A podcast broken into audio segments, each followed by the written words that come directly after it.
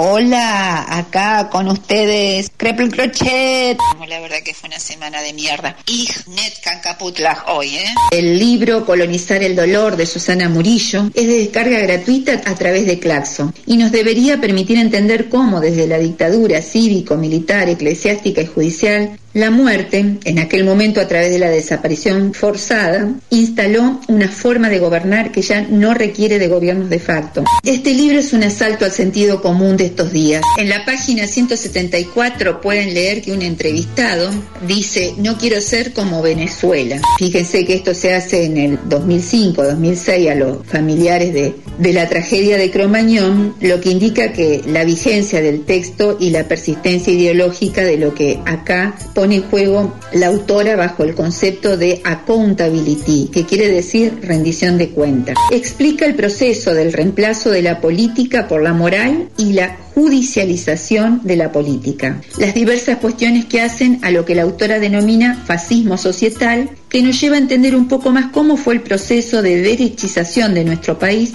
que al estar guionado por organismos internacionales también se puede observar trascendiendo las fronteras y capilarizando a toda Latinoamérica. Así también comprender mejor el rechazo al Estado en todas sus dimensiones, las modificaciones en los lazos afectivos y familiares y repensar cuáles son nuestras demandas y si efectivamente son nuestras, porque la idea que nos da este libro es que nuestras demandas muchas veces están guionadas, colonizadas, parte del concepto de un antagonismo irreconciliable en lo social que está presente en un nuevo pacto que se sustenta genealógicamente en la apatía construida sobre diversos núcleos del terror, generando distintos consensos que durante la década del 90 sucedió en paralelo a las transformaciones del Estado y del lugar de los organismos internacionales. En este nuevo pacto social, la sociedad civil como actor central debe interpelar al Estado para que se reforme, mientras aumenta la confianza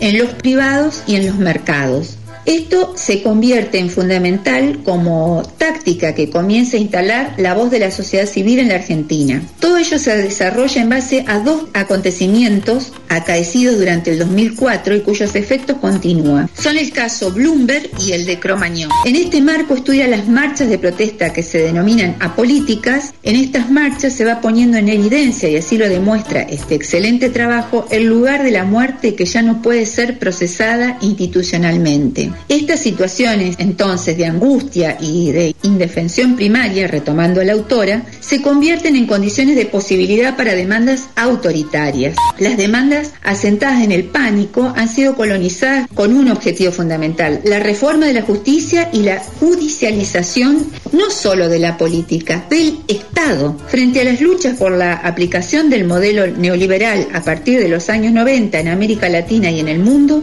los organismos internacionales comenzaron a planear la necesidad de aprender de los que se oponen, a fin de contener o canalizar la protesta. La dominación no puede ejercerse si no incluye, entre otros aspectos, la supremacía ideológica. Y el Banco Mundial incorpora el término aprendizaje y escuchar la voz de los pobres. No sé si les suena la palabra escuchar, yo escucho.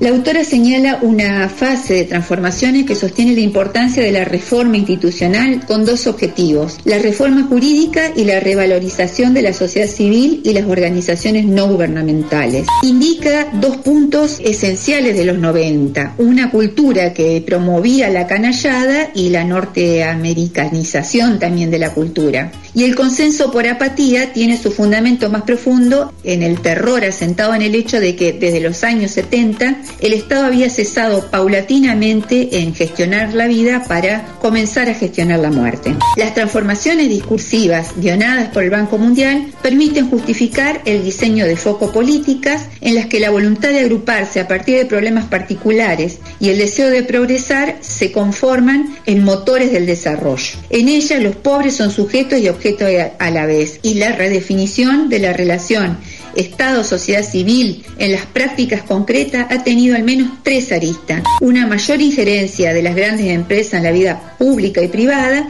así como en la formación de organizaciones en la sociedad civil, un abandono de los sujetos a la propia iniciativa y el incentivo a construir nuevos lazos de afinidad basados en el género, en la etnia, a diferencia de los viejos lazos sindicales o de clase. Este proceso ha generado una destrucción muy fuerte de las organizaciones subjetivas y colectivas construidas durante siglos. La despacificación social alude a la ruptura del lazo de afiliación e implica tres dimensiones, la violencia estructural del, del, desempleo, la violencia intermitente del Estado y la violencia intervincular, que es la familiar, la doméstica, la vecinal. La interpelación a reformar la justicia se sostiene fundamentalmente en el significante inseguridad. La fuente de esta radica en la pobreza, entre cuyas causas fundamentales se encuentra la corrupción. De este modo, corrupción, pobreza e inseguridad es una relación fundamental en la construcción de imaginarios sociales y de la judicialización de la política. El acento se va colocando en un significante que atraviesa toda la zona, la corrupción como causante de la pobreza. La apatía y el desinterés por la política son alimentados en tanto la accountability social o la rendición de cuentas no insta a la participación política, sino a la agrupación para reclamar por problemas específicos y de modo imaginariamente apolítico. El concepto de ciudadano, núcleo del derecho, parece ser reemplazado sutilmente por el de víctima. Así comenzamos a tener un derecho tremendamente restringido. Así también se trató eh, de cuatro consensos, el económico, el de las reformas del Estado, el de la pseudo-democracia liberal y el de la judicialización de la política. El cuarto proceso es el que está intentando instituirse en los últimos años en Argentina, esto lo dicen en, en 2004-2005 y seguimos insistiendo en ese proceso, lo digo yo ahora en la actualidad, y aún continúa o acaso lo estamos viviendo. Esta colonización intenta construir, más allá de las intenciones conscientes de las víctimas, un fascismo societal que estratégicamente permita conducir a la criminalización de los pobres y a la construcción de una vigilancia generalizada en la que el otro es siempre un ser del cual debo desconfiar. Los humanos, sujetos de derecho, ahora son ciudadanos decentes, dado que las leyes estarían sirviendo solo para proteger delincuentes. Para los organismos internacionales, el supuesto sobre las causas de la inseguridad radican en la corrupción de los funcionarios y en las faltas morales de la población, que son la vagancia y la impunidad. Los K y los choriplaneros, pensemos, durante el gobierno de los Kirchner o de Cristina. Ah, ich, ich, ich con, con, este, con este libro. Ich.